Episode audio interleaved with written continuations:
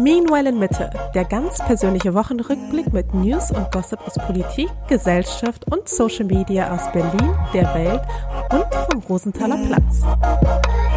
Hallo und herzlich willkommen zu einer weiteren Folge Meanwhile in Mitte vom 27. April.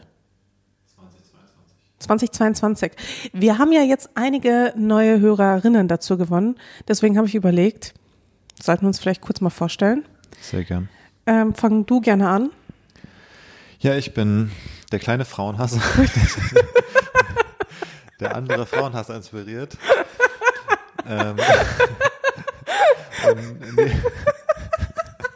und nebenberuflich bin ich Designer, Unternehmer und ähm, werdender Vater. Und ich bin David aus Berlin. Also, ich bin die Mascha. Ich bin äh, Influencerin seit über zehn Jahren. Und ja, der andere Teil dieses Haushalts. Genau, ist gut zu sagen. Da können wir nochmal später drauf kommen, aber dass wir ja auch in einer Beziehung sind. Genau, also ich bin quasi die werdende Mutter und du bist der werdende Vater. Genau, wir werden gleich alles aufklären. Ähm, gut, dass wir uns vorgestellt haben, auf jeden Fall. Wir kommen da gleich zu.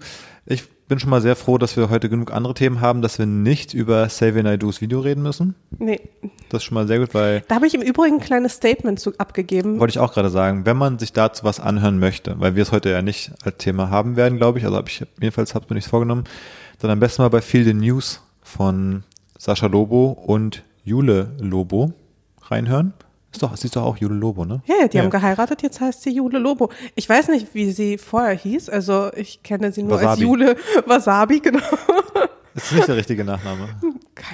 Ich nehme, ich, ich nehme an, wahrscheinlich eher nicht, aber who naja, knows. Jedenfalls, äh, die haben im Podcast für die News eine Folge dazu gemacht, super spontan, glaube ich, den einen Tag, habe ich gestern mir auch angehört. Und du kommst auch drin vor mit einem kleinen Statement? Ja, wie fandest du mein Statement? Ich meine, es hat nicht so richtig reingepasst, ne? Kurz zum Kontext. Sie hat sich zu dem Thema geäußert und dann habe ich ihr diesen Kommentar aber nicht als Sprachnachricht gesendet, sondern einfach so richtig random halt als persönliche Nachricht so, ahaha, ich habe das gedacht, als ich das gesehen habe, weißt du, und sie fand es mega lustig und meinte so, oh mein Gott, kannst du das bitte als Sprachnachricht formulieren äh, für unseren Podcast? Und ich so, ja, lol, kein Problem.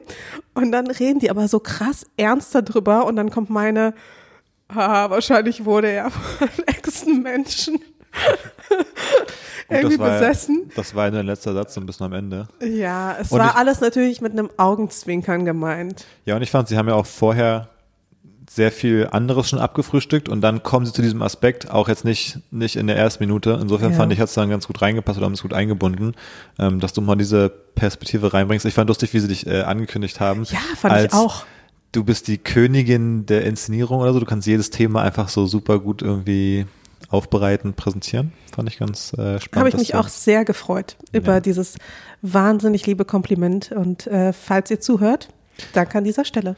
Genau. Und ansonsten alle anderen Zuhörerinnen äh, können sich gerne mal diese Folge anhören vom Feel the News Podcast oder auch generell die anderen Folgen. Ich finde die beiden. Ja, ich fand super. die auch richtig gut alle. Ja. Bisher. Ja, ähm, erzähl doch mal. Ja, ich habe noch kurz bisschen, wir haben heute ein bisschen einen kleinen, ein bisschen größeren äh, Feedback Blog oder ein bisschen einen größeren Rückblick auf die letzte Folge und was dazwischen passiert ist äh, bis zur heutigen Folge. Aber ein Thema der letzten Folge war ja das Thema Columbia Sportswear. Ja.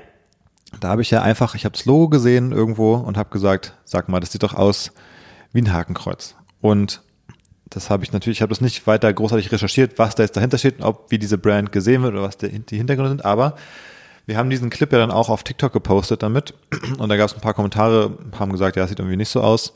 Ähm, aber es gab einen Kommentar, wo eine Nutzerin geschrieben hat und leider ist der Kommentar irgendwie weg. Ich habe ihn irgendwie eigentlich freigeschaltet. Komischerweise musste ich ihn freischalten, aber ich habe ihn dann freigeschaltet, wo sie gesagt hat, das ist insofern Quatsch, als dass die Gründer von der Brand, äh, die sind aus, es sind ist eine jüdische Familie gewesen und die sind 1938 aus Nazi-Deutschland geflohen in die USA nach Portland.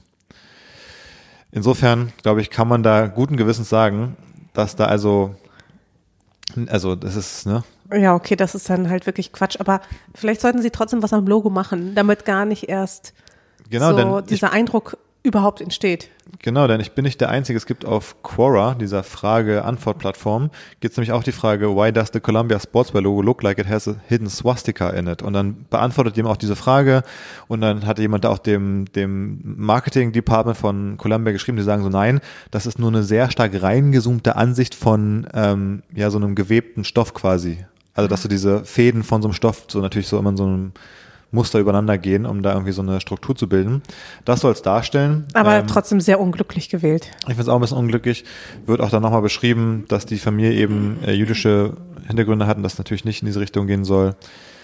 Naja, so viel dazu. Das nochmal zur Aufklärung. Also es ist wirklich das Gegenteil davon wahrscheinlich, von dem, was da beabsichtigt ist. Und äh, trotzdem war das irgendwie meine, mein erster Gedanke, als ich gesehen habe. Ist einfach ein bisschen unglücklich dann. Hm. Na, und scheinbar bist du ja auch nicht der Einzige. Nochmal ganz kurz zu unserem allgemeinen Wohlbefinden. Ich meine, letzte Woche haben wir ja auch viel darüber gesprochen, dass wir krank sind, waren. Wie fühlst du dich jetzt?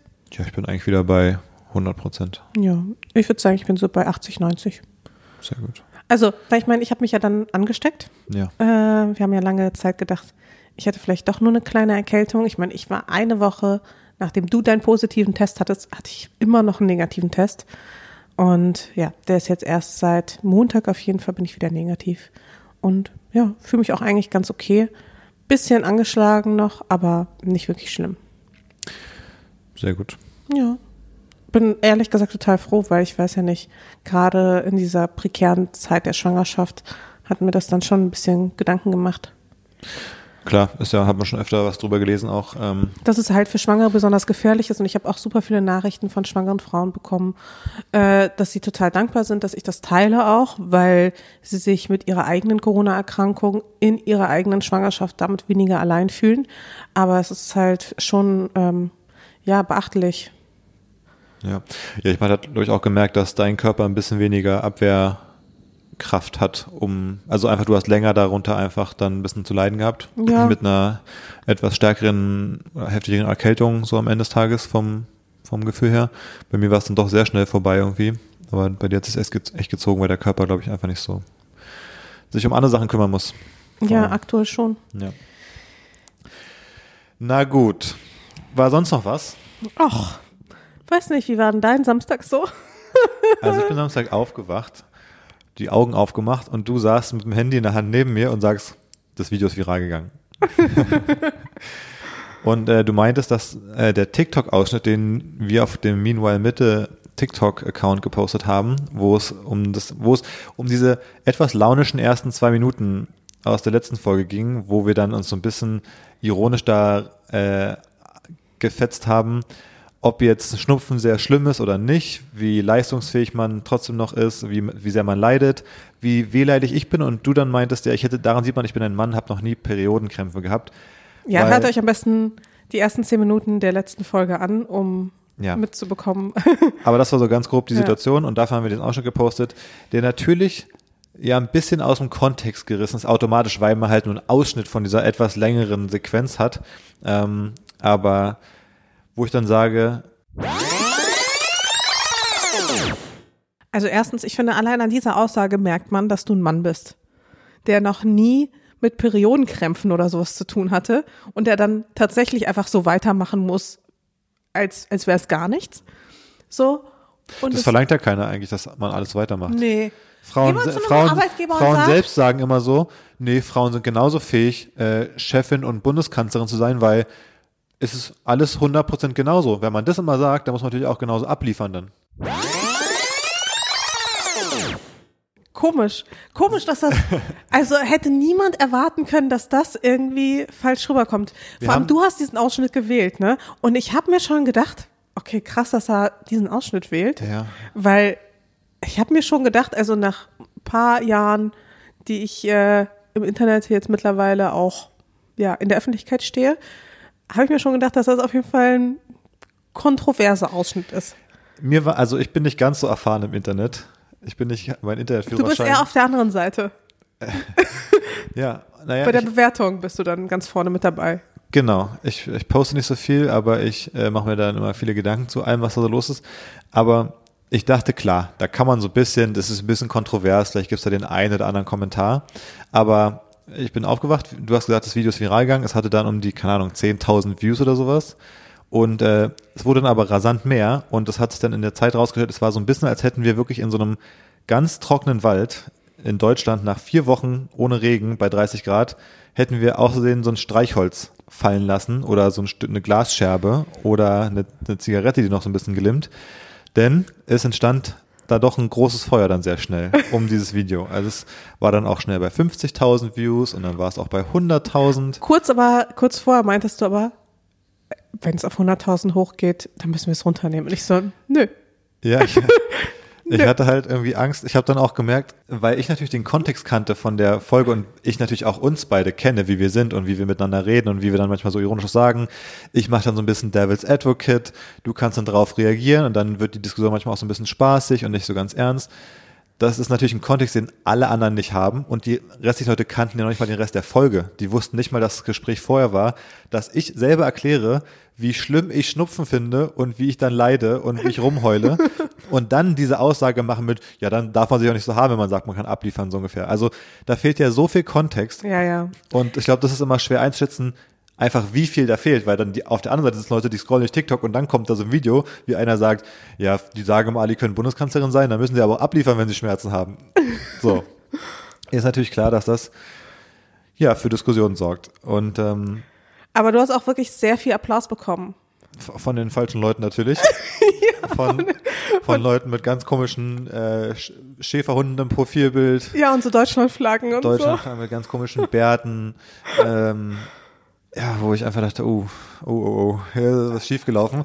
Und das war dann so, wo ich auch dachte, wo ich dann auch nervös geworden bin, diesen ersten 30 Minuten, wo ich wach war, weil ich dachte, scheiße, wenn das jetzt noch von TikTok rüberschwappt auf Twitter und dann da in so eine Bubble reingerät, wo eh schon für Dinge Leute in der Luft zerrissen werden. Und wenn es dann so in ganz Twitter Deutschland viral geht, und am Ende noch irgendwie, am Ende da nicht noch so bei, bei Böhmermann in der Sendung und werd da irgendwie, da Ja, noch eine richtige Recherche, wer ich Albtraum-Szenarios. hatte wirklich ein bisschen Angst.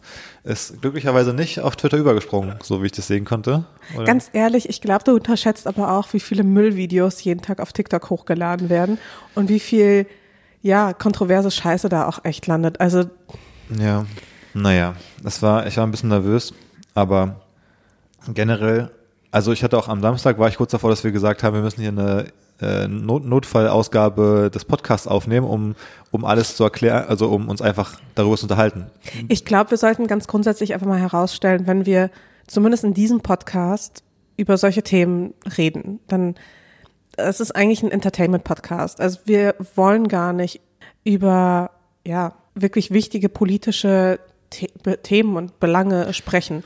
Also nicht auf so einer ganz ernst gemeinten Ebene. Ja, obwohl nicht normalerweise.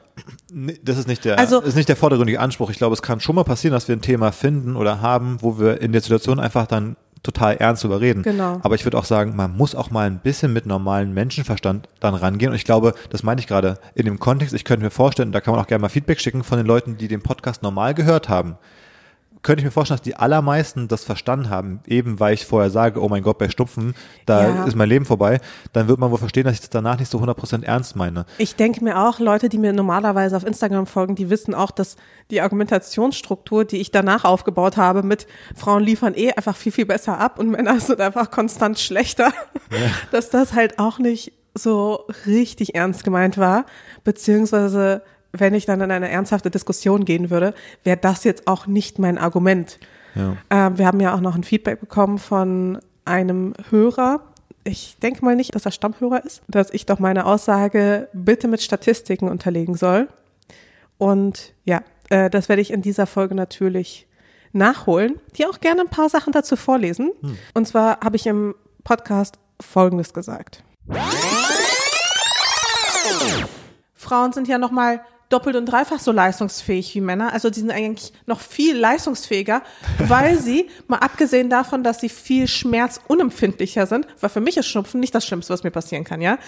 So, dass sie, abgesehen davon, dass sie viel leistungsfähiger sind, sind sie auch viel organisierter, weil sie halt einfach schon im Alltag viel mehr Belastungen ausgesetzt sind. Das heißt, auch allein selbst wenn Frauen sich zwei Tage frei nehmen würden im Monat, würden sie trotzdem in der restlichen Zeit viel mehr schaffen. Und in so einer normalen Leistungsgesellschaft, in der wir halt leben, gibt's halt nur so dieses, dieses Lineare und nicht so dieses äh, Zyklische. Dabei sind Frauen eher in einem zyklischen Bereich leistungsfähig und Männer sind halt konstant wenig leistungsfähig. Du meinst, Frauen haben so eine Leistungskurve über den Monat quasi, wo sie immer so zwischen der Periode. Ja, die ist da gibt's super gibt's hoch, gibt's so die einen ist, die Peak, ist wo sie. super, ist super weit oben, eigentlich konstant und dann erfährt sie so einen kleinen Tiefgang und dann geht Und selbst hoch. der Tiefgang liegt aber natürlich über der Baseline von den Männern. Nee, das vielleicht nicht. Also es ist halt ja dann auch wirklich schwierig in dem Moment. Hm. Aber so ganz grundsätzlich würde ich sagen, das gleicht es ja dann wieder aus. Ja. Gleich das, also, aber Frauen sind schon, am Ende leisten die mehr, würdest du Genau. sagen. Ja. Ich habe aber auch gesagt, dass ich Studien hinterlege.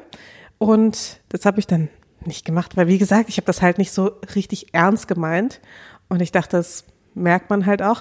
Aber tatsächlich gibt es dazu Studien, äh, auf die ich mich berufen kann und zwar nicht allzu knapp. Also es gibt sehr, sehr viele Studien. Die sinnvollsten, die ich jetzt hier unter anderem gefunden habe, ist eine Studie aus 2020 von der Boston Consulting Group. Die Top 100 der an der Börse notierten Unternehmen in Deutschland eine 9% höhere Gewinnmarge, also ein 9% höheres EBIT haben und einen 20% höheren Umsatzanteil durch Innovation erreichen als äh, männerlastige Wettbewerber. Und es gibt sogar vom MIT, ist wahrscheinlich auch eine Universität, die die meisten kennen, eine Langzeitstudie, auch diese Studie verlinke ich, dass ein höherer Frauenanteil in einem Team die Gruppenintelligenz deutlich ansteigen lässt. Die haben auch Vergleichsgruppen gemacht mit äh, Menschen mit überdurchschnittlichem Q und haben trotzdem festgestellt, dass diese Teams mit Frauen trotzdem besser performt haben. Das liegt unter anderem daran, dass Frauen darauf achten, dass jedes Teammitglied zu Wort kommt, während Männer schnell so ein Platzhirsch- und Rudelverhalten aufweisen. Kann ich mir gar nicht vorstellen. Ähm, ja, sie können besser mit Geld umgehen, mit Finanzen, mit Ressourcen, ähm, haben mehr Empathie und ja, das führt insgesamt zu einer gesünderen Teamatmosphäre. Also insgesamt kann man sagen, je mehr Frauen in einem Team, also das formuliere nicht ich, sondern das steht so in der Studie, je mehr Frauen in einem Team, desto höher die Performance, desto qualitativ besser waren die Ergebnisse.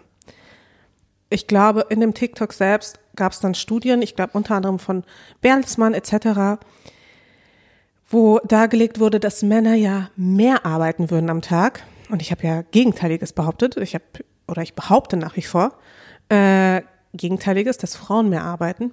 Das liegt aber daran, dass ich nicht nur die bezahlte Arbeit mit einberechne, sondern auch die unbezahlte. Und wenn man das mit einberechnet, also sogenannte Care-Arbeit, sprich Kinderbetreuung, Haushalt, äh, Pflege von älteren Angehörigen beispielsweise, also das ist, fällt ja alles unter Care-Arbeit. Und dieser Anteil liegt halt größtenteils bei Frauen. Und das finde ich halt insofern extrem krass. Aber bei den TikTok den Kommentaren war einer, der hat gesagt, dass er sich auch um seine Mutter kümmert. So.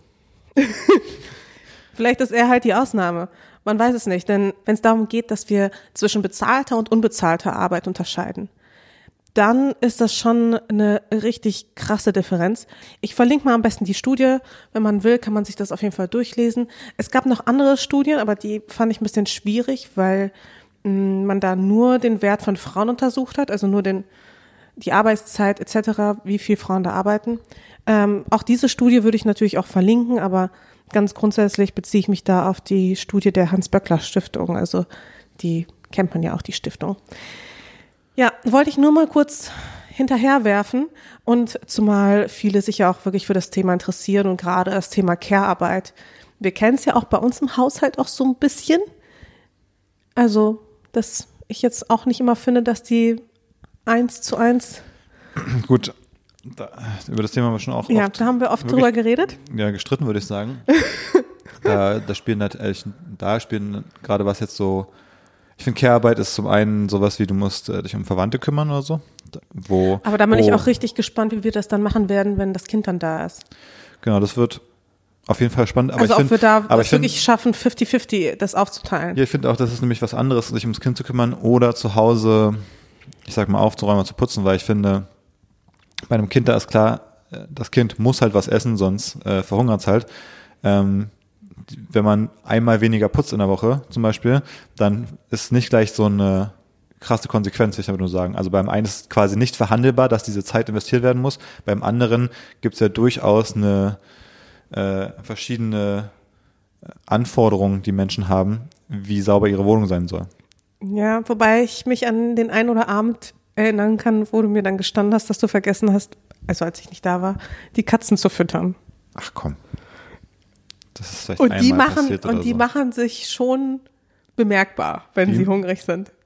Genau, aber die, da tut auch mal so eine, so eine kleine Fasten, so, ja. so Intermittent Fasting ist bei denen auch nicht so eine schlechte Idee manchmal gewesen. Nee, aber also, ich glaube, das, das sind wirklich halt auch komplexe Themen einfach. Ja. Ähm, und da ist bei jedem Unteraspekt äh, spielen da viele Faktoren mit rein. Aber es ist trotzdem beeindruckend, dass es in keinem einzigen Land auf der ganzen Welt auch nur annähernd ausgeglichen ist. Selbst nicht in Schweden oder Norwegen, also Länder, die da ja eigentlich echt vorangehen und die ja auch ja, sich sehr dafür einsetzen, dass ja auch Männer sich Elternzeit nehmen etc. Mhm. Ja, absolut. Aber ich glaube trotzdem, du hast, also da müsste man jetzt reingehen und man könnte sich über jeden Mini-Teilaspekt davon, könnte man, kann man wahrscheinlich wieder eigene Studien machen, was die Gründe sind, wie sich das auswirkt. Und das fängt an bei, wie sind Führungsteams aufgebaut in Unternehmen?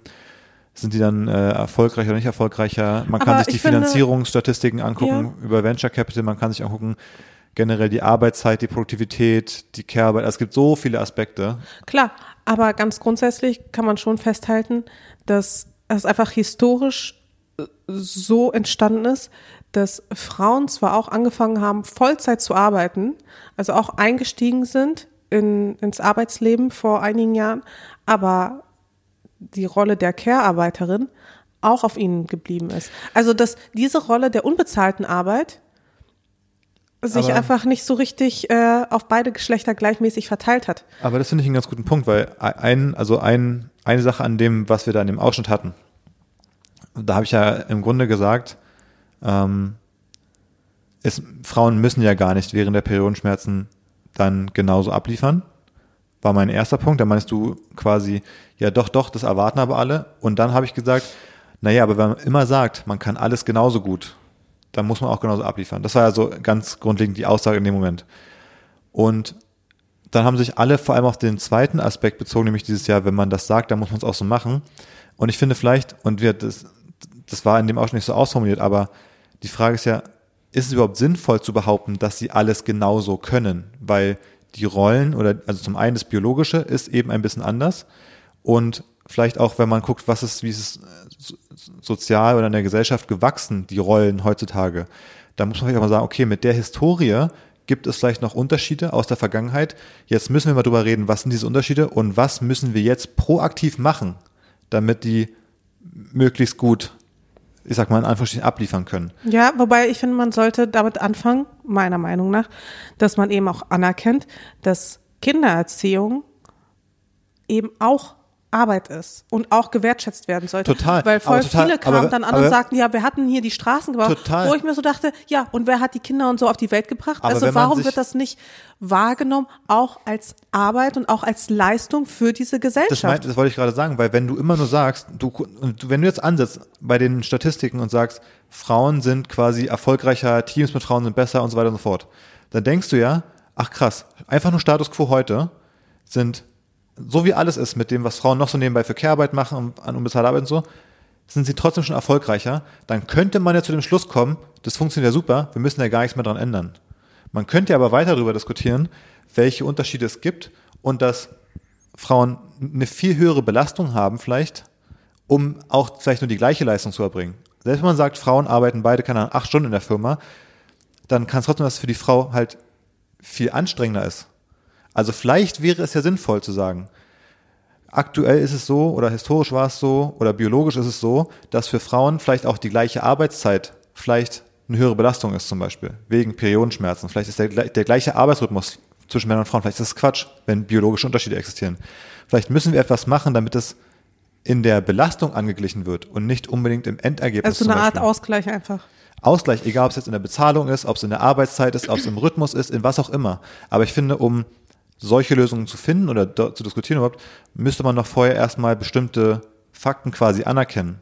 Und dann immer zu sagen so, nee, alles ist gleich und Frauen liefern eh schon mehr ab. Ich finde, das, das verhindert so ein bisschen eine vernünftige Auseinandersetzung mit den Unterschieden, die ja eben doch existieren. Genau, das, aber die hatten wir ja auch gar nicht angestrebt, also diese vernünftige Auseinandersetzung. Nee, aber das fand ich in den Kommentaren dann so spannend, dass sich eigentlich nur darauf bezogen wurde häufig und gar nicht auf diesen anderen Aspekt zum Beispiel. Und das finde ich die Debatte sich generell oft irgendwie so gestaltet, dass irgendwie schon über das Endergebnis geredet wird, bevor überhaupt mal irgendwie festgehalten wird, hey, gibt es jetzt überhaupt Unterschiede oder warum ist es so oder also aber ich war auch ehrlich gesagt ziemlich erschrocken, wie viele misogyne Kommentare da auch kamen. Also es war total. wirklich, wirklich erschreckend.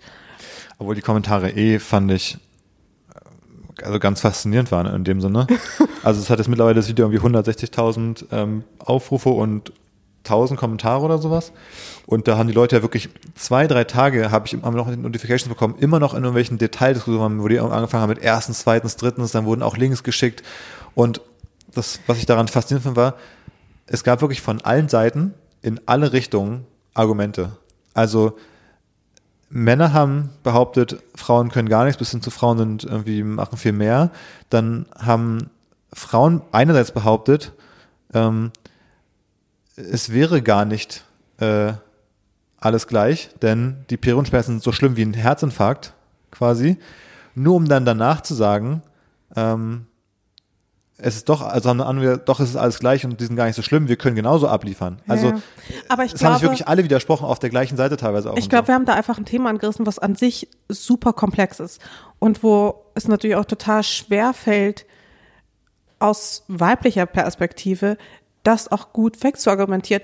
Denn letzten Endes, es ist halt nun mal ein Fakt, Frauen haben bis zur Menopause eine Periode. Manche haben damit stark verbundene Schmerzen, andere haben irgendwie hormonelle Stimmungsschwankungen, was auch immer. Da ist ja auch jeder Körper anders. Aber das kann man halt nun mal nicht wegargumentieren. Und natürlich ist das hemmend in der Leistung. Ähm, und das ist aber etwas, was man sich vielleicht aus weiblicher Perspektive nicht unbedingt eingestehen will. Und natürlich kann man, also natürlich ist es bei jedem Körper anders und ich zum Beispiel, wenn ich meine Periode habe, ich meine, glücklicherweise habe ich sie ja jetzt gerade nicht, einer der wenigen Vorteile, aber ich, ich konnte nicht ohne Schmerztabletten. Wenn ich Schmerztabletten genommen habe, war ja auch alles okay und dann war ich auch produktiv. Aber ich hatte auch schon ein oder zwei Mal auf Reisen den Fehler gemacht, diese Schmerztabletten nicht einzupacken und habe dann halt wirklich extrem gelitten. Und aber selbst, selbst mit den Schmerztabletten ist es doch ein bisschen absurd, weil ich finde, es ist doch keine gesunde Kultur quasi oder Arbeitskultur, wenn jetzt ein Mann sagt, äh, immer wenn ich irgendwie, was weiß ich für Beschwerden habe, nehme ich einfach Schmerztabletten und arbeite weiter, da würde man ja einfach sagen, das ist nicht gesund und nachhaltig eigentlich. Schmerzen einfach zu überdecken und einfach weiterzumachen, weil das ist ja ein Signal vom Körper. naja, also in dem Fall würde ich sagen, es ist ja jetzt keine Krankheit oder sowas. Also diese Aber Schmerzen. Trotzdem einmal im Monat sich irgendwie Schmerztabletten einzuwerfen, klingt jetzt erstmal nicht wie das, was unbedingt so sein soll. Und deswegen finde ich, und das war auch genau eigentlich mein Punkt in der Aussage, ich finde, es wurde durch den Ausschnitt so aber einfach genau falsch rum verstanden, glaube ich, weil ich, was ich meinte, als ich gesagt habe, wenn man immer sagt, Frauen können genauso gut diese Rollen übernehmen, wie jetzt Bundeskanzlerin, Chefin, kann alles von mir aus sein. Dann, finde ich, verpasst man die Diskussion darüber, müssen wir vielleicht mal das System ändern, dass, was du auch meinst, wenn Frauen eben zum Beispiel in einem zyklischen Rhythmus besser arbeiten können, müssen vielleicht das System ändern, wie gearbeitet wird und nicht einfach sagen, doch Frauen können alles genauso gut. Ja, aber das ist halt die Frage, ähm, insbesondere dann auch bei Berufen, die dann eine gewisse ja, zeitliche Komponente mit, mit innehaben, also wo dann Dinge, wo man schnell auf neue Situationen beispielsweise reagieren muss. Also das ist halt natürlich ein Argument, ähm, was du dann halt aufmachst, was es natürlich für, Frau, für Frauen schwer, schwer, schwerer macht, zu sagen, ich bin trotzdem geeignet für diese Position. Weißt du, was ich meine? Weil du hast halt nun mal anders kann man es ja nicht formulieren. Du hast halt nur mal einen biologischen Nachteil. Vielleicht in nur, dem Sinne. Aber es kann ja. Und das muss halt irgendwie ausgeglichen werden. Aber es kann ja nur zum Beispiel sowas bedeuten wie, vielleicht ist es auch Quatsch, dass ein, ein großes Unternehmen, irgendwie so ein DAX-Unternehmen oder so, nur von einer Person geleitet wird. Das kann ja auch das Endergebnis sein. Vielleicht kann man ja auch sagen, Unternehmen sollten immer von einem Führungsduo geleitet werden, von entweder zwei Frauen oder Mann und Frau, wie auch immer, dass ein zeitlicher Ausfall, weil es kann ja auch ein Mann krank sein, genauso. Der Mann kann auch, Der kann auch einen Herzinfarkt sein, haben oder auch mal Urlaub machen wollen, was auch immer. Da ist ja auch mal eine Zeit raus. Vielleicht ergibt es einfach Sinn, wenn solche Rollen, wo das so zeitkritisch ist, nicht an einer Person hängen. Vielleicht sollte auch die Staatsführung nicht an einer Person hängen, die irgendwelche Launen hat, was auch immer. Ähm, ist ja genau das gleiche Argument. Kann, der Mann kann auch irgendwie, was auch immer, Gründe haben, dass er heute denkt, jetzt müssen wir aber mal Krieg anfangen oder so. Vielleicht wäre es da auch gut, wenn eine zweite Person gerade in in einer anderen Stimmung ist und sagt, ey, nee, wir müssen nochmal drüber nachdenken. Also, das kann ein Ergebnis sein, das meine ich, weißt du. Deswegen ist vielleicht nicht immer das Resultat, nee, nee, wir müssen einfach behaupten, Frauen können alles gleich, sondern vielleicht müssen wir drüber nachdenken. Diese Unterschiede, die offensichtlich einfach existieren, was könnten die denn für unsere Gesellschaft, für unsere Wirtschaft, für solche Strukturen bedeuten und da mal ansetzen. Das war eigentlich mein Punkt. Äh, das war komplett, Aber die- ist aber kom dieser- komplett in die andere Richtung gegangen. Dieser Punkt ist nicht so richtig Nee, ist mir schon klar, weil, weil wir es in dem Moment ja auch gar nicht so ernst diskutiert haben, sondern weil es Ja. eben so ein bisschen ironisch gesagt war. Ähm, Genau, jetzt haben wir ein bisschen ernster darüber diskutiert. Also wir wollten, wir wollen das fast natürlich jetzt auch nicht komplett aufmachen und da jetzt bis zum Ende der Folge drüber reden, aber es war mir schon wichtig, dass wir das einmal kurz herausstellen, wie das gemeint ist und was, welche Punkte uns da eigentlich wichtig sind und was unsere Positionen auch dazu sind. ja. Du hattest ja nämlich sehr, sehr lustige Kommentare dazu bekommen. Also Leute, insbesondere, das war nicht so, also ich muss, muss zugeben, ich fand es halt wirklich schon irgendwie lustig, wie du von den Frauen vor allem wirklich eins auf den Deckel bekommen hast, weil du kamst rüber wie der absolute Antifeminist. ja, das hat sich auch in diesem einen Kommentar, den wir am Anfang schon haben, oder ich in, Ein in kleiner meiner Frauenhasser, der andere Frauenhasser inspiriert. Genau, mit dann so einem Emoji, was so die drei Herzen hat, weißt du, was sich so abgeknutscht fühlt quasi. Er akzeptiert Applaus jeder Seite. Auch Ja. wie viele so Kommentare mit so Red Flag, Red Flag, Red Flag. Ja, das war lustig. Und dann äh, der, der Kommentar, der glaube ich bis heute die meisten Likes hat und dadurch wahrscheinlich ganz oben steht für alle Leute, war ja auch von einer Person oder von einer ich, Frau, glaube ich, äh, sein überhebliches Grinsen am Ende und meine Aggression so und dann dieses Emoji, wo so der, wie so ein Aktienkurs so nach oben geht quasi und das Ding hat irgendwie, ich weiß nicht, 1500 Likes mittlerweile oder so. Und äh, Ja, weil ja. du wirklich für diese eine Millisekunde kurz mal grinst. Ich grinse halt, weil ich weiß, dass ich mit dem Spruch dich so ein bisschen äh, anzünde, quasi. Deswegen grinse ich. Nicht, weil ich denke, jetzt habe ich aber hier, jetzt habe ich dich aber eingesagt. naja, was haben wir genau? Manche haben auch sowas dann kommentiert. Einer hat geschrieben, Einfachmacher. Der lebt gefährlich. Ich habe hier auch, oh, die arme Freundin, falls er mal eine haben wird. Genau, das wollte ich am Anfang auch. Das, Oder schreit bestimmt am lautesten nach Mama, wenn er erkältet ist. das, genau, das stimmt ja auch, weil ich ja vorher, weil ich vorher zwei Minuten lang beschrieben habe, wie sehr ich unter Schnupfen leide. Ja. Insofern völlig richtig. Ähm, was war noch schön? Ernsthafte Frage, wie funktioniert eure Beziehung, wenn die Grundwerte nicht übereinstimmen? Plus bald noch ein Kind erzogen werden muss. Also ich würde grundsätzlich sagen, mal abgesehen davon, dass wir hier wirklich eine sehr gesunde Diskussionskultur haben zu Hause, weil David natürlich auch äh, sehr gerne mit mir im Devil's Advocate spielt. Also er stellt sich sehr häufig auf die mir gegenüberliegende Position, um was mich zu testen, meine Argumente zu testen. Ja, ich glaube, dass man, dass es immer mal hilft, sich in die andere Position hineinzuversetzen. Und das ist auch, das hilft einem selbst, wenn man es selber probiert. Und ich glaube, es hilft in der Diskussion auch manchmal, um zu merken, äh, wenn man dann darauf antworten muss, was jemand sagt, dann merkt man manchmal, wo man vielleicht noch keine Antworten hat oder wo die eigene Argumentation nicht so gut ist. Also Genau, und ehrlich gesagt, mir hilft das halt eben total, weil es meine eigenen Argumente halt nochmal deutlich schärft. Du bist wie so ein, wie so ein Haifisch, der dann so Blut riecht, sobald man so eine offene Flanke hat irgendwo in seiner Argumentation, dann gehst du da so voll rein. Und das ist halt, das ist halt eins deiner Talente. Du bist halt wirklich sehr, sehr gut im Diskutieren. Also du wärst wirklich so ein perfekter, ja, Change My Mind Dude. Aber das führt dann natürlich dazu, dass wir ja auch sehr viel diskutieren, aber halt nie im Bösen oder so. Also wir streiten uns halt nicht, weil ich kenne ja deine Position an sich. Ich weiß aber in dem Moment, okay, du forderst mich heraus, heraus und ich bin halt so ein Mensch, ich liebe das, ich liebe es herausgefordert zu werden und ich kann da auch schlecht Nein sagen. Also ich gehe da auch sehr häufig, auch einfach nicht mal bewusst oder so, ich gehe dann auch direkt mit und direkt rein. Aber an sich, wir vertreten halt dieselben Grundwerte ganz grundsätzlich, deswegen mache ich mir da keine Sorgen. Ja. Naja, bis auf ein paar Sachen, ne? Also Und bist du so überall. für, bist Nicht- du so für die Todesstrafe eigentlich? Weil es wurde ja sich auch gewünscht, dass man mir mal mich mal für eine Woche an so ein Elektroimpulsegerät anschließen sollte, wo ich da direkt an so einen ele- elektrischen Stuhl denken musste, auf den ich quasi gehöre. Ja, du wurdest richtig gelyncht. Na, naja, ähm, Gewalt ist wirklich keine Lösung, aber meine Hand kribbelt gerade. Wurde auch geschrieben. Also, naja, es ging wirklich rund. Aber was ich auf einer anderen Ebene nochmal spannend fand, war auch, man hat nochmal gemerkt, finde ich, wie, äh, was eben Social Media auch oft vorgeworfen wird, dieses äh, Polarisieren.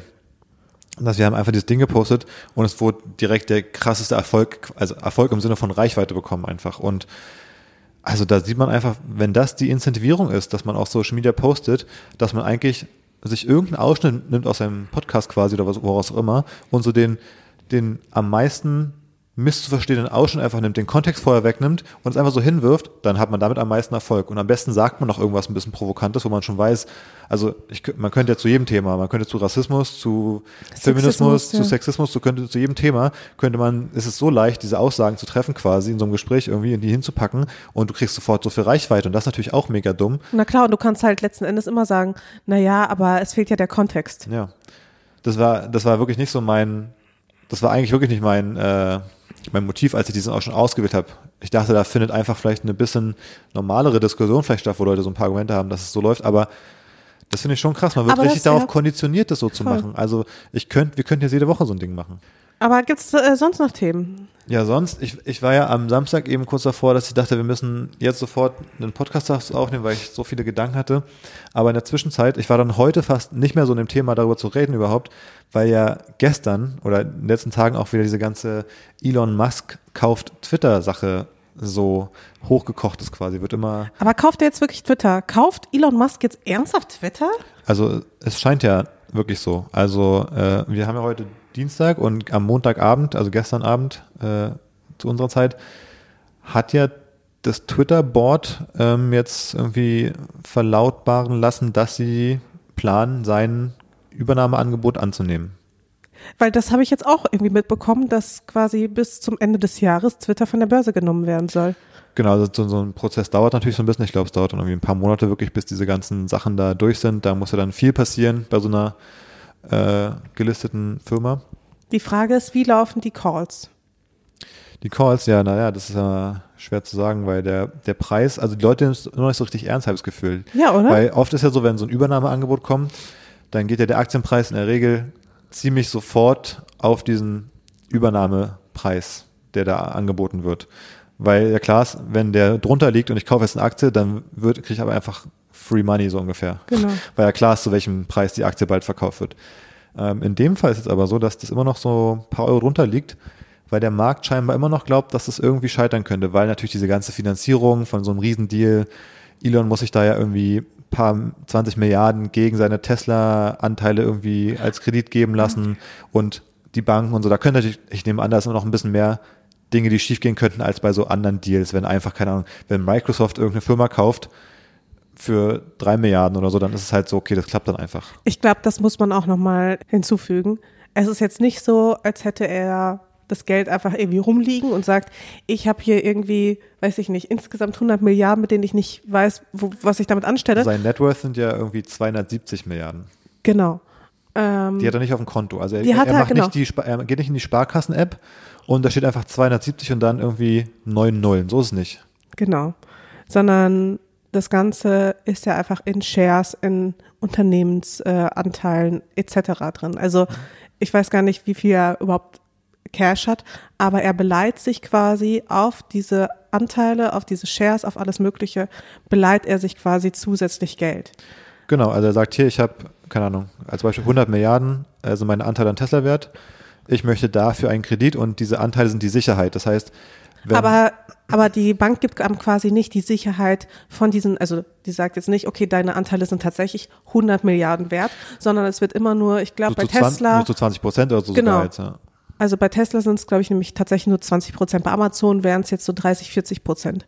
Genau, kenne ich mich auch nicht so aus, aber genau, man kriegt nur einen Anteil des Werts dann wirklich als Kreditrahmen sozusagen. Genau, weil da quasi so dieses Risiko eingepreist ist, dass die Aktie dann nochmal fällt und man sich so denkt, okay, das ist so diese Mindestgrenze. Das sind sie mindestens wert, selbst im schlechtesten Fall so ungefähr, ja. Ja. Genau, so ungefähr läuft's. Und das finde ich auch, das ist ein guter Punkt, dass du es direkt ansprichst, weil es, auf Twitter ist natürlich jetzt viel los. Auf Twitter zum Thema Twitter äh, geht's rund. Und da sind so viele Sachen, die ich so schwachsinnig finde.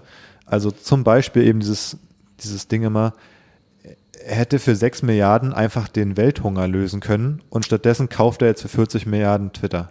Das finde ich, also ist doch peinlich, das ins Internet zu schreiben, oder nicht? Zumal das nicht stimmt. Also er meinte ja damals zu dem Dem äh, Chef vom World Food Program, ja. ja. genau, zu dem, zu dem meinte er, ja, leg mir einen Plan vor, wie ich mit sechs Milliarden, sechs Billions, Bill, Milliarden, 6 Billions, also Milliarden, genau. ja, wie ich damit den äh, Welthunger besiegen kann. Und dann haben sie dem einen Plan vorgelegt, wie sie mit sechs Milliarden Menschen ein Jahr lang versorgen würden.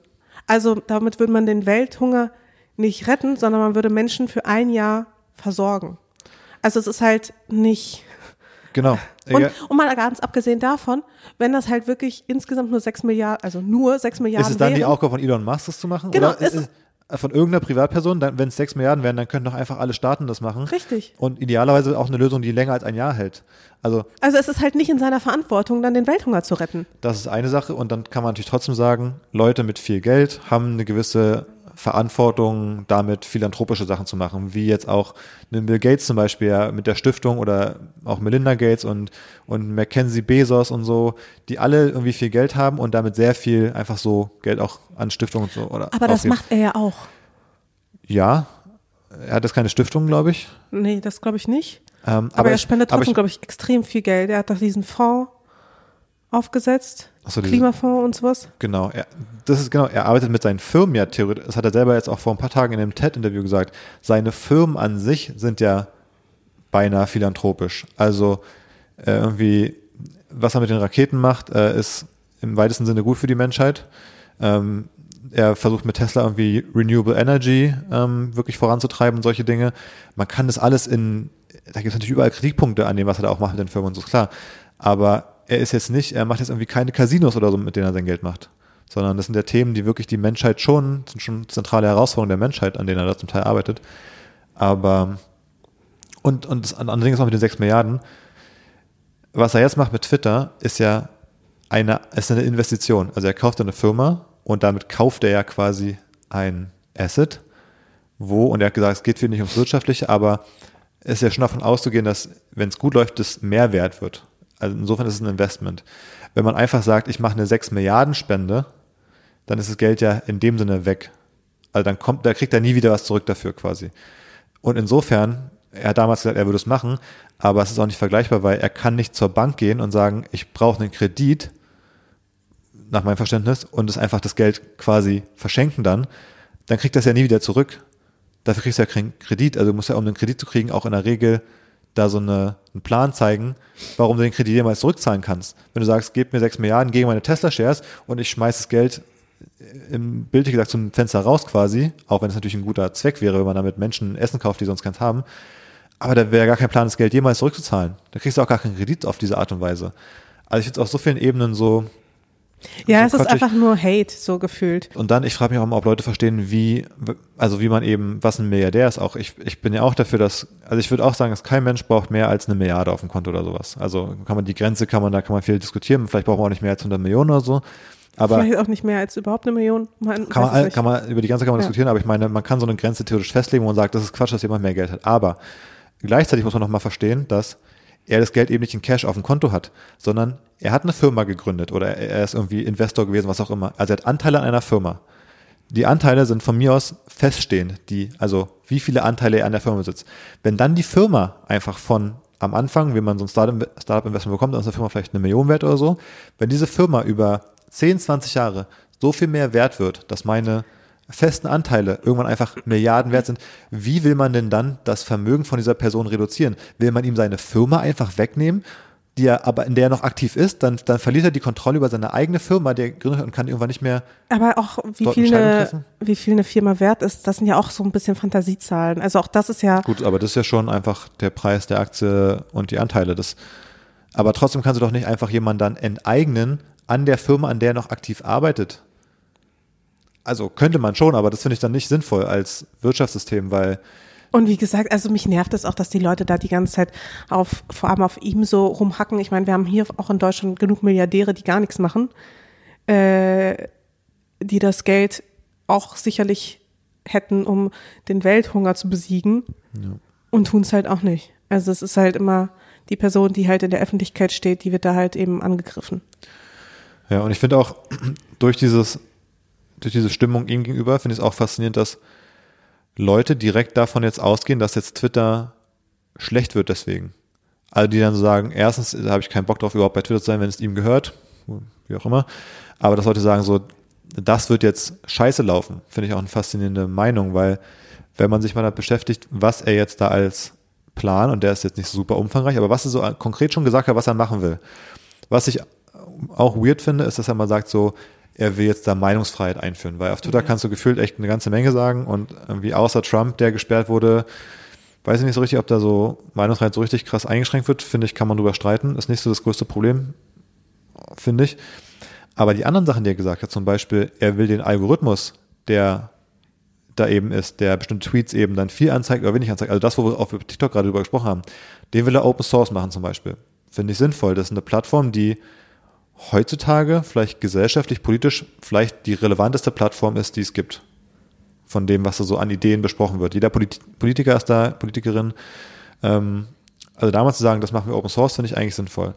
Er sagt auch, er will die ganzen Bots wegmachen. Da, die, Kryp die Krypto-Scams und Bots und auch, auch was so politische Meinungsmache mit Bots macht von irgendwie China, Russland, USA, wem auch immer, ist wirklich ein großes Problem. Unter jedem Tweet von ihm sind irgendwie 500 Krypto-Scams, wo Leute versuchen, Geld, Leuten ihr Geld abzuziehen. Ja, und ich glaube, an dieser Stelle sollte man auf jeden Fall den Vergleich auch zu Facebook ziehen, weil zum Beispiel Facebook in dem Sinne viel zu wenig gegen Spam-Accounts macht, weil es auch gar nicht in deren Interesse ist, weil würden sie die Spam-Accounts rausnehmen, dann würde man feststellen, dass äh, Instagram, Facebook, was auch immer, dass die halt immer weniger Nutzer haben. Das heißt, um quasi für Investoren weiterhin attraktiv zu sein, um jedes Quartal eine nice Bilanz aufstellen zu können, brauchen sie tatsächlich auch diese Spam-Accounts.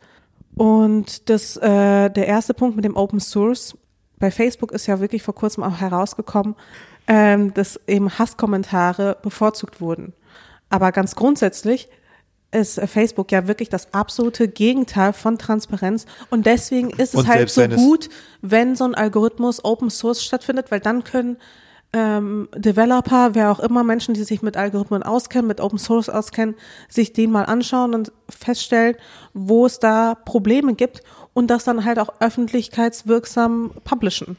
Absolut. Und man kann jetzt zum einen sagen, dann kann man schlechter mit Absicht böse Sachen machen, was man vielleicht das einem Facebook unterstellt, dass die mit Absicht dort eine bestimmte Polarisierung äh, erreichen wollen, weil das für die Wirtschaft nicht gut ist. Aber selbst wenn Fehler passieren, also ein Algorithmus kann ja auch ungewollt diese Effekte haben, dass Leute so das reingezogen ja das, was werden. Sie sagen. Was sie sagen, selbst wenn man das mal so hinnehmen möchte jetzt, selbst dann ist auch ein Open Source was eben gut, weil auch dann eben ähm, Sicherheitslücken zum Beispiel oder solche schlechten Ausprägungen dort besser erkannt werden können von einer großen Menge von Leuten. Also viele Software, also auch die Corona Warn-App oder so, das wurde immer denen zugute gehalten, vom CCC zum Beispiel. Chaos Computer Club. Genau, dass die komplett Open Source war vom Code her, weil es ist natürlich eine sehr sensible App, was da an Daten gesammelt wird und wenn da die ganze Öffentlichkeit drauf gucken kann, eben auch sehr regierungskritische Organisationen und Hacker, dann können die halt sagen, ey, das ist zwar von der Regierung eine App, die viele Daten sammelt vielleicht, aber es ist so anonymisiert und so gemacht, dass es eben okay ist. Und das ist zum Beispiel ein guter Aspekt und ich finde es dann eben krass, dass sind Leute so, so blind vor Hass, dass die auf Elon Musk jetzt, dass die gar nicht mehr sich mit irgendwelchen wirklichen Forderungen auseinandersetzen oder so. Ja, die, die gehen gar nicht auf das Inhaltliche ein, sondern sie machen das an einer Persona fest. Die behaupten dann einfach, jetzt hat der reichste Mensch der Welt, hat jetzt noch mehr Macht und so. Das ist okay, als genereller Kritikpunkt, aber wenn die Person, natürlich muss man dann später gucken, ob er das wirklich auch so macht, aber wenn er erstmal das Gegenteil quasi in Aussicht stellt, nämlich ich mache das Open Source, dann kann man doch nicht sich hinstellen und ich sag mal, wenn man aus einer linksliberalen Ecke kommt und sagen, das ist schlecht, weil der hat es noch mehr Macht, das würde ja voraussetzen, dass es noch geheimnisvoller wird, was dort passiert und dass es noch schlechter, also das finde ich wirklich faszinierend. Und ich finde es dann auch komisch. Zumal man ja auch festhalten muss, dass es ja jetzt gerade, ist es halt ein Aktien also eine Aktiengesellschaft, also ein Unternehmen, das halt an der Börse ist. Und das wiederum bedeutet, dass es ja auch bestimmten ähm, ja, Mechanismen unterliegt, die halt auch nicht unbedingt vorteilhaft sind. Eben das, was ich bei Facebook vorhin angemerkt habe, Ja. dass es halt immer darum geht, äh, neuen Shareholder Value zu schaffen, um Investoren halt glücklich zu machen und das halt teilweise um jeden Preis und das führt halt eben dazu, dass eben solche Algorithmen erschaffen werden oder auch andere Dinge, die eigentlich überhaupt nicht wünschenswert sind für so eine soziale Plattform. Ja, voll. Und dann finde ich, muss man auch sagen, selbst das Twitter-Management so richtig gut haben sie es auch generell auch selbst aus einer äh, ja, Profitsicht ja auch nicht gemacht. Also die Plattform steht viel in der Kritik, aber die sind nicht mal gut darin, da eine, eine Firma zu bauen, die Profit macht oder generell irgendwie jetzt die Relevanz weiter steigert. Und ich glaube, mit den Sachen, die er da vorschlägt, ich bin da, meine Erwartungshaltung ist, dass, dass Twitter in, keine Ahnung, vielleicht fünf oder zehn Jahren wirklich ein Vielfaches sein wird, weil die Sachen, die er bis jetzt vorgeschlagen hat, das erscheinen mir die richtigen Sachen zu sein. Er Was auch ich mich halt auch gefragt habe, ist, will er Twitter profitabel machen? Also ist das so seine Intention überhaupt oder? Weil ganz grundsätzlich ich glaube, er, wird er das wahrscheinlich schon auch anstreben oder Für nicht. mich klingt so ein bisschen so, ja, also irgendwie muss das ja sicherlich machen, weil sonst wird es natürlich irgendwann schwierig finanziell, aber ich habe so ein bisschen das Gefühl, dass er Dinge vorschlägt, die er sinnvoll findet und ich glaube, er geht davon aus, dass wenn er wenn man sinnvolle Dinge macht, dass die Firmen profitabel werden. So, so ein bisschen First Principle mäßig, wie er es auch bei Okay. den anderen Firmen halt macht oft. Aber wer soll dann, da- also soll es dann Abo-Modelle geben oder wird dann weiterhin Werbung gespielt? Also wie genau stellt er sich das vor? Hat er dazu auch was aus? Ja, hat schon ein Also- bisschen drüber ge getwittert dann, dass er dieses Abo-Modell, es gibt ja irgendwie so Twitter Blue, wo man äh, irgendwie drei Dollar im Monat bezahlt oder irgendwie so Geschichten, ähm, um äh, da glaube ich sogar verifiziert zu werden, aber das ist auch nur für bestimmte Nutzer mit einer Reichweite offen und so. Und er hat jetzt viel darüber gesprochen, jeder echte Mensch soll sich verifizieren lassen können. Also vielleicht kommt sowas wie, du zahlst ein Euro im Monat und dafür kriegst du diesen blauen Checkmark, du bist ein echter Mensch. Ähm, Vielleicht gibt es besondere noch so für größere Accounts irgendwie größere Mitgliedschaften und solche Sachen. Also es gibt ja super viel Potenzial, wo er schon ein bisschen angedeutet hat, dass er das. Aber es wäre schon schade, wenn es natürlich nicht mehr kostenlos wäre, also wenn man quasi für Twitter zahlen würde. Was aber natürlich auch super viel von diesem ganzen Fake News, Hate-Ding wiederum lösen würde. Weil eine Bot-Armee mit irgendwie einer Million Bots zu machen, wenn jeder davon ein Euro im Monat kostet, ist halt ein bisschen ein anderes Ding so zum Beispiel. Also vielleicht wäre es auch nicht so schlecht. Ähm, vielleicht gibt es auch noch weiter einen kostenfreien Account, ich weiß nicht. Es gibt ja so viel Potenzial, das wollte ich gerade sagen. Twitter ist so kulturell relevant. Jeder nutzt diese Plattform. Wie kann es sein, dass die so unfähig sind im wirtschaftlichen Sinne? Also egal ob jetzt mit einem Werbemodell, bei Twitter wäre ja auch, ist ja so perfekt, um Werbung zu schalten. Es gibt so viele thematische Diskussionen mit diesen ganzen Hashtags und so. Es gibt so viele Communities rund um bestimmte Themen.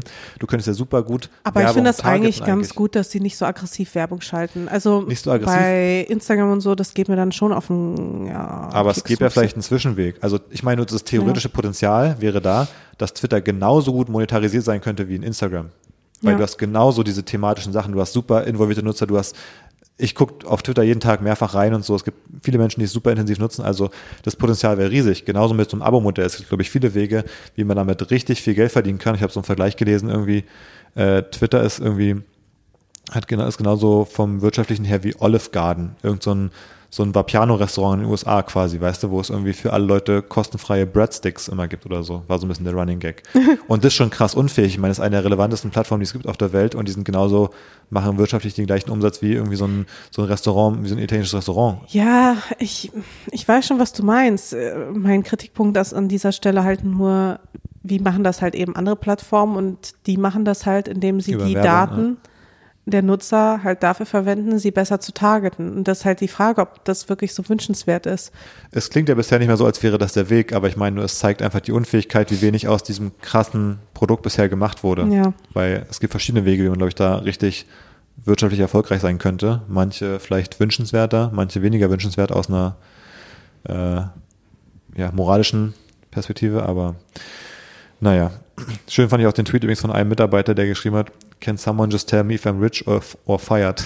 Die Leute wissen jetzt, glaube ich, nicht so richtig, was mit ihren, viele haben ja noch Anteile an solchen Firmen und so, von den früheren Mitarbeitern und ich glaube, da, ich, ich freue mich jetzt schon auf die Artikel, wo dann so äh, drin steht so, so bei The Verge oder so, wo immer so steht so, Inside The Tumultuous Seven Days when Elon Musk bought Twitter oder sowas, weißt du, wenn immer so dann so einer so im Slack alle Nachrichten mitlesen durfte, ein Journalist und dann so schreiben kann, was für Diskussionen es gab und dann wurde irgendwie die Hälfte rausgeschmissen und dann gab es da noch einen Streit und dann hat sich der durchgesetzt im Machtkampf. Das finde ich immer richtig spannend, diese, wie die es so in Amerika schreiben und die wird es sicherlich geben, weil es glaube ich richtig viel los gerade. Ähm, naja. Hattest du das mitbekommen? Ich habe dir einmal gesagt, du sollst das nicht selber recherchieren, ne? was Elon Musk und Bill Gates für ein Beef hatten auch? Ja, das hast du mir die ganze Zeit gesagt und ich habe ich es ja nur am Rande irgendwie mitbekommen, aus Versehen. Und dann hast du mich auch direkt, also als ich es dir zeigen wollte, hast du mich auch direkt abgewürgt und warst so, nein, nein, nein, das erzähle ich dir im Podcast. Also hau raus. Also du hast ja schon diesen Tweet gesehen, wo Elon geschrieben hat, äh, wie man am besten seinen Boner, also seinen irrigierten Penis wieder los wird. Nee, den habe ich nicht gesehen. Doch, den habe ich dir gezeigt. Das war einfach ein Foto von Bill Gates und da direkt daneben war das, äh, so. das, das neue Apple-Emoji, wo es einen Mann mit so einem Babybauch gibt. Nicht nur die Frau, die schwanger ist, sondern es gibt auch den Mann, der schwanger ist. Quasi. Ja.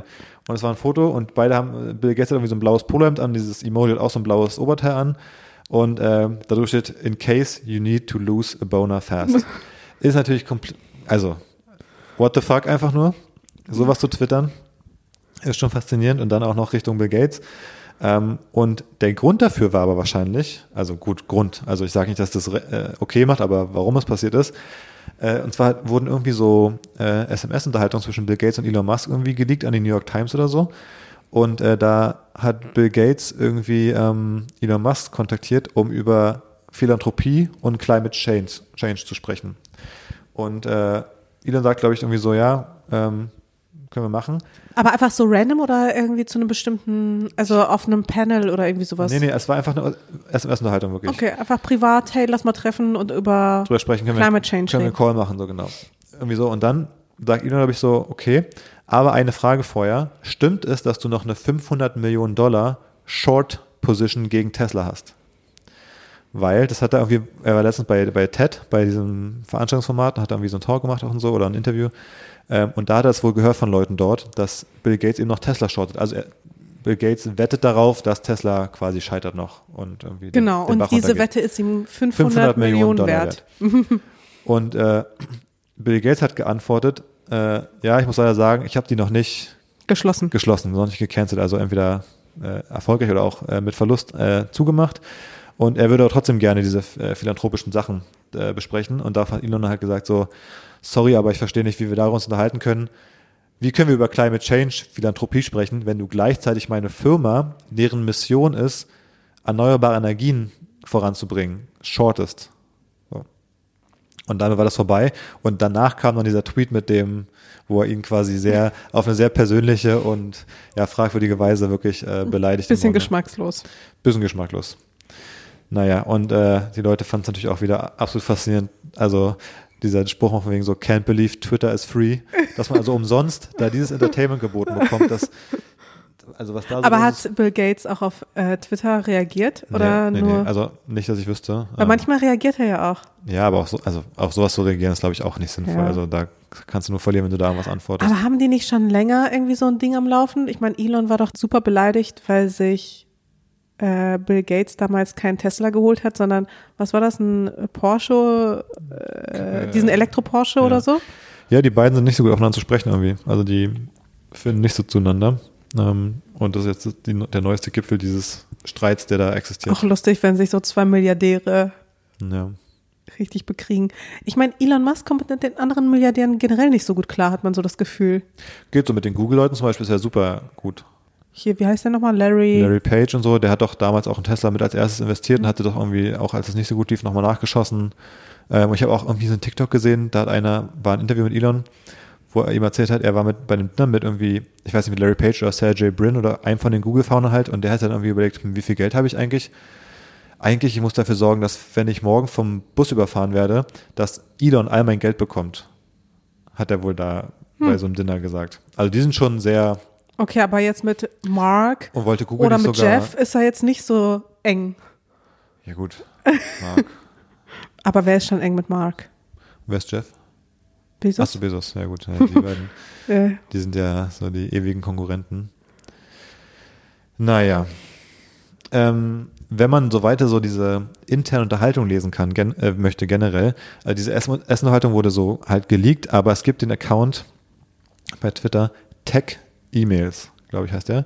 Und da werden immer so, immer wenn so Gerichtsverfahren sind, weil irgendwer wegen Monopol irgendwie angeklagt wird oder so Geschichten, ähm, dann werden, müssen die oft ihre ganzen E-Mails quasi da in diesem Verfahren veröffentlichen. Und da werden immer Auszüge davon gepostet. Und das ist super faszinierend. Da geht es zum Beispiel darum, wie sich so die, eben auch die Google-Founder zum Beispiel am Anfang unterhalten, ob sie YouTube kaufen sollen. Oder was äh, irgendwie Elon Musk mit dem Founder von Airbnb zum Beispiel darüber jetzt für E-Mails geschrieben hat, ob die eine Private Company bleiben sollen oder an die Börse gehen sollen. Solche Sachen. Super faszinierend. Den Account kann man sich wirklich mal angucken und abonnieren. Ähm, da Packen sind wir in die mal Shownotes. Spannende, spannende Insights dabei. Eine, eine News gab es noch, äh, und zwar gestern, die so ein bisschen von den Elon, ganzen Elon-Themen überdeckt wurde. Und zwar äh, hat der Twitter-Nutzer Tom Gara hat was gepostet, was die New York Post äh, geschrieben hat. Und zwar geht es darum, dass in, also Russland hat irgendwie so angebliche ukrainische Nazi-Mörder irgendwie auffliegen lassen oder Terroristen.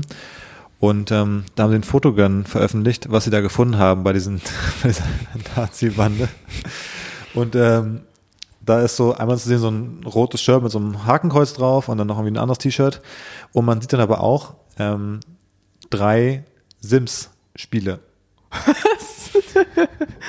Und scheinbar sollte der, der Mensch, der das, dieses Foto, diese Materialien da besorgen sollte, um zu zeigen, hey, wir haben die auffliegen lassen, sollte wahrscheinlich SIM-Karten besorgen. Und hat stattdessen dreimal das Computerspiel The Sims gekauft. Und da ist also ein Foto, wo diese Nazi-Sachen liegen und dann einfach das Computerspiel Sims dreimal. Und dann sollte er wahrscheinlich auch noch eine, so eine Perücke besorgen, damit die dann so untertauchen konnten. Aber naja, es sieht jetzt nicht so aus, als wären es andere Frauenklamotten und dann ist es eine Perücke. Das ist jetzt nicht so was, weißt du, was so ein Mann was irgendwie dann statt blonden Locken irgendwie einfach so schwarze, kurze Haare sind, sondern einfach so eine grüne Perücke, so, so bis, zu, bis, zu, bis zum Hintern so ungefähr. So lange, lange grüne Haare einfach, eine Perücke. ähm, also auch da irgendwie nicht so richtig das Richtige gekauft wohl. Das ist natürlich der ultimative Beweis, ne? Die Sims-Spiele. Also man kennt es einfach, wie die, wie die Nazi-Banden immer sich mit Sims vorbereiten auf die Anschläge. oh mein Und ich meine, selbst wenn sie das so gefunden hätten, was für einen Sinn ergibt es, das mit aufs Foto zu legen? Ja, auch mit dieser grünen Perücke. Also, hä?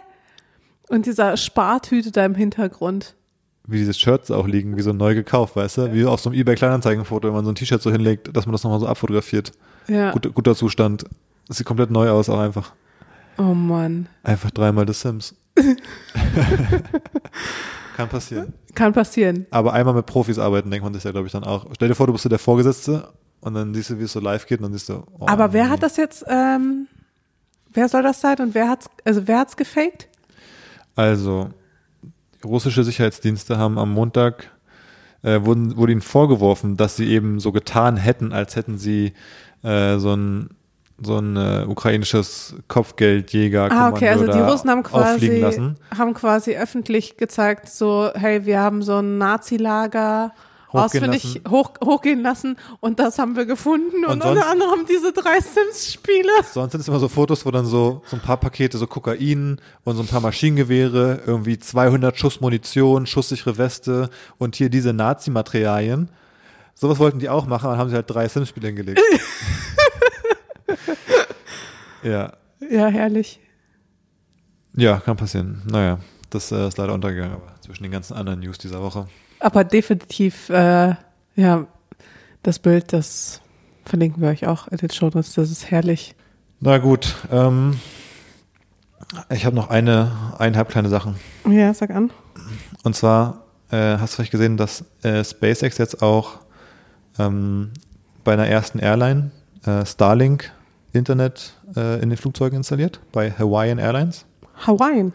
Bei Hawaiian Airlines, also ist erstmal nicht das, was wir, wir fliegen jetzt ja nicht jeden Tag mit Hawaiian Airlines, also haben wir vielleicht nicht sofort was davon, aber äh, ich fand ganz schön den Gedanken dazu, also erstmal natürlich geil, dass man endlich dann auch ein Flugzeug Internet hat. Ich glaube, das ist sowas, in 10 oder 20 Jahren wird man mal so auf kein Internet im Flugzeug zurückgucken, wie, hä, wie wir hatten kein, kein Handy mit Google Maps, um mit dem Auto an einen Ort zu fahren. Also man würde so denken, hä, wie, wie war das denn? Was hat man denn gemacht, die 10 Stunden, bitteschön? Also wird mal ganz komisch sein. Ähm, aber was natürlich auch passieren könnte, ist, dass wenn man dann so auf Flug geht, es ist wie so ein Großraumbüro, weißt du, dass alle Leute machen irgendwelche Zoom-Calls und irgendeine so Scheiße. Und damit, Ja, stimmt. das wird natürlich mega stressig, wenn alle einfach sich so ganz normal Internet haben vielleicht und dann da völlig frei drehen. Oder genau das Gegenteil ist der Fall, dass die dann einfach alle die Klappe halten und da ganz normal ihren Kram da machen. Oder es gibt wie bei der Bahn, weißt du, so ein Ruheabteil und so ein Kinderabteil. Und dann ist So das so ein bisschen. Space, so ein WeWork, ein WeWork im Flugzeug dann. ja, genau. Komme ich gerade auf, weil wir gerade auch We Crashed geguckt haben. Äh, die, diese Doku darüber. Ja, Das wäre doch gar nicht mal so schlecht. das wäre nicht so schlecht. Naja. Und ich habe noch ein letztes Thema. Und zwar hast du von den Moonbirds gehört, von dem NFT-Projekt. Das sind so kleine Vögelchen, so pixelige Fotos von kleinen Vögelchen. Und wie es bei NFT-Projekten so ist, sind die dann immer relativ viel wert. Und ähm, da gab es den Fall, dass jemand ein Moonbird, also das Projekt ist von Kevin Rose, von so einem Internetunternehmer der ersten Stunde, der damals ähm, Dick, D-I-G-G gemacht hat, was auch so ein so. Social Network war. Da haben die im Do- Doppelgänger-Podcast auch drüber geredet Ja. schon, über den Kevin Rose.